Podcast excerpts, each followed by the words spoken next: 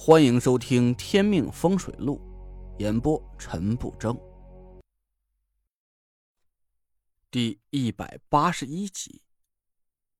我很愤怒，他就是个畜生，我很想狠狠的揍周栋一顿，转头就走。他的事我一点也不想插手。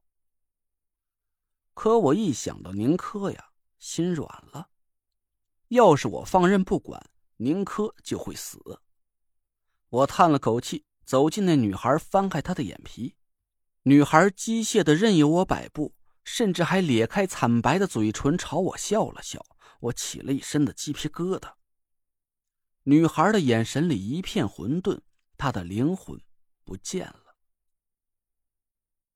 她身上只留了一缕命魄，其他六魄呢？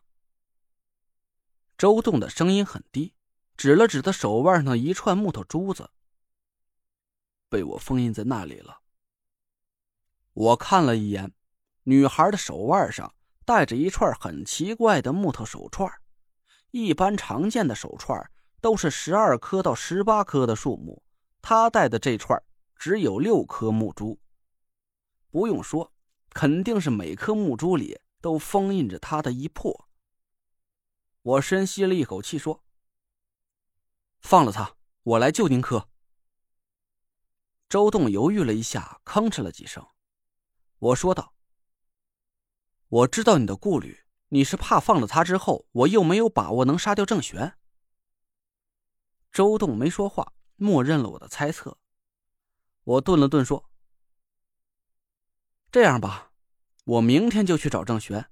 虽然不知道能不能找到他，但我已经知道他藏身的具体地点。你要是不放心的话，就和我一起去。但是……”在杀死郑玄或我被郑玄杀死之前，我指了指那个女孩，说道：“你不许再给他吃实心肉。”周栋一下子站起身来，眼神里满是凌厉的杀气。“你找到他的老窝了？”我叹了口气说：“也不能完全是，可能只是他的一处养尸地吧。”那我和你一起去。我点了点头说。行，你准备一下吧，我给你个地址，你明天上午九点准时去找我。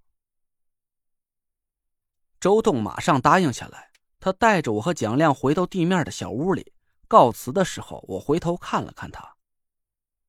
周师傅，嗯，什么事儿？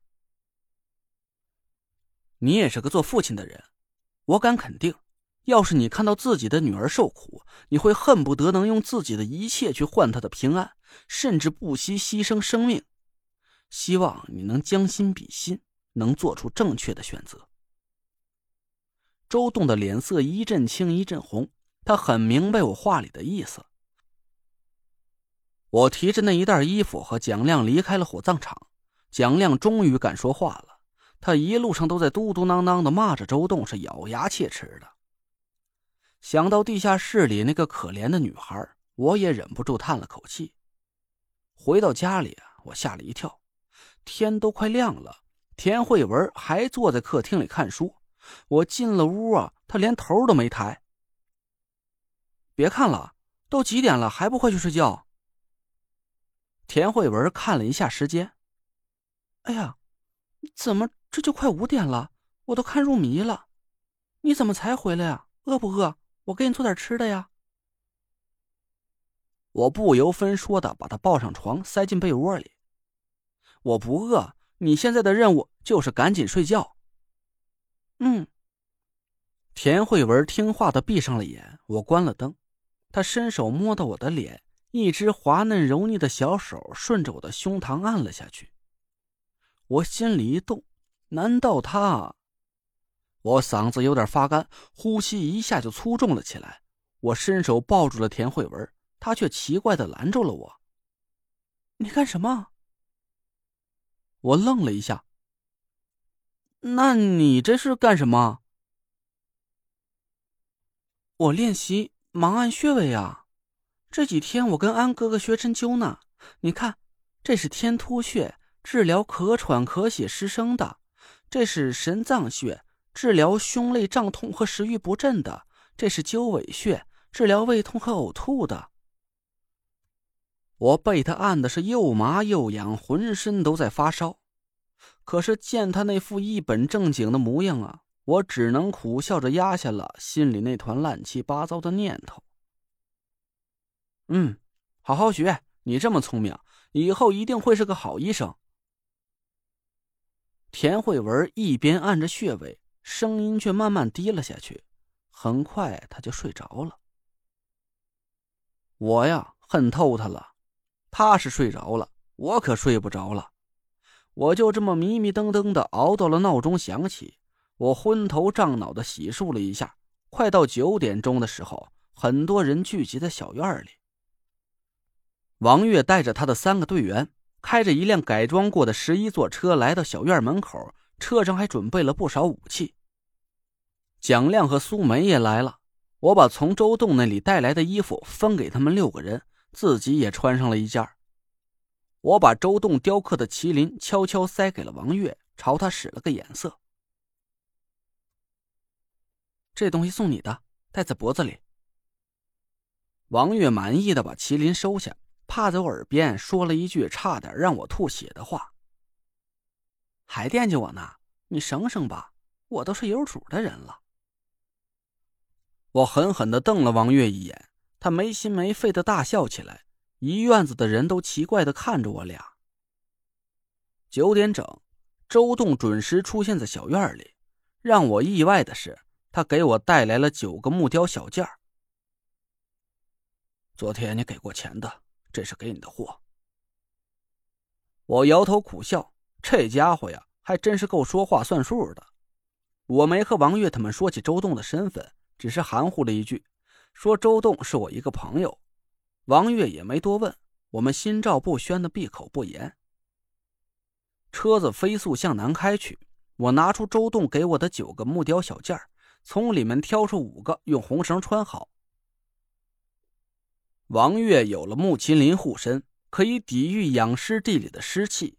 我给其他五个人把木雕小店系在手腕上。大家辛苦一下，从现在开始不要吃东西，尽量少喝水，减少身上的阳气。等回来，我请大家好好搓一顿。大家纷纷点头。蒋亮苦着脸看着我：“陈爷，您怎么不早说呀？”这一大早晨，我就吃了一斤油条和三碗豆腐脑垫吧垫吧。早知道我，我就再干他两碗卤煮火烧了。一车人都笑了起来。苏梅从包里掏出一盒点心，递给蒋亮，他露出大白牙一笑，眉开眼笑的收了起来。我困得睁不开眼，歪在蒋亮身上眯瞪了过去。等他把我叫醒的时候，已经是下午两点多钟了。陈爷，醒醒，咱到地儿了。我伸了个懒腰，下了车，四下看了几眼。这就是照片上那片养尸地了。车子停在一个山坳里，四面群山环抱，主峰位于西北方向。山脚下隐隐能看到一座孤零零的小屋，屋顶上萦绕着一股浓黑的雾气。所有人都集合在一起，齐刷刷的看着我。我从包里掏出黄铜罗盘，打了一下方向，指了指东北方的位置。从那边绕过去。山猫兄弟，你熟悉地形，辛苦你带路吧。是。山猫低声应了一声，伏低身子在前面带路。他的身手很敏捷，果然像是一只轻灵的山猫一样。其他人还好。蒋亮一路小跑跟在我身后，喘得像头老牛一样。半个小时左右，我们绕到了小屋的东北方向。我看了一下时间，大家休息一下，三点钟准时进入赤地。下午三点是末时，五行属木，能克制土行煞气。王月带着三个队员四下警戒，其他人原地休息了一下。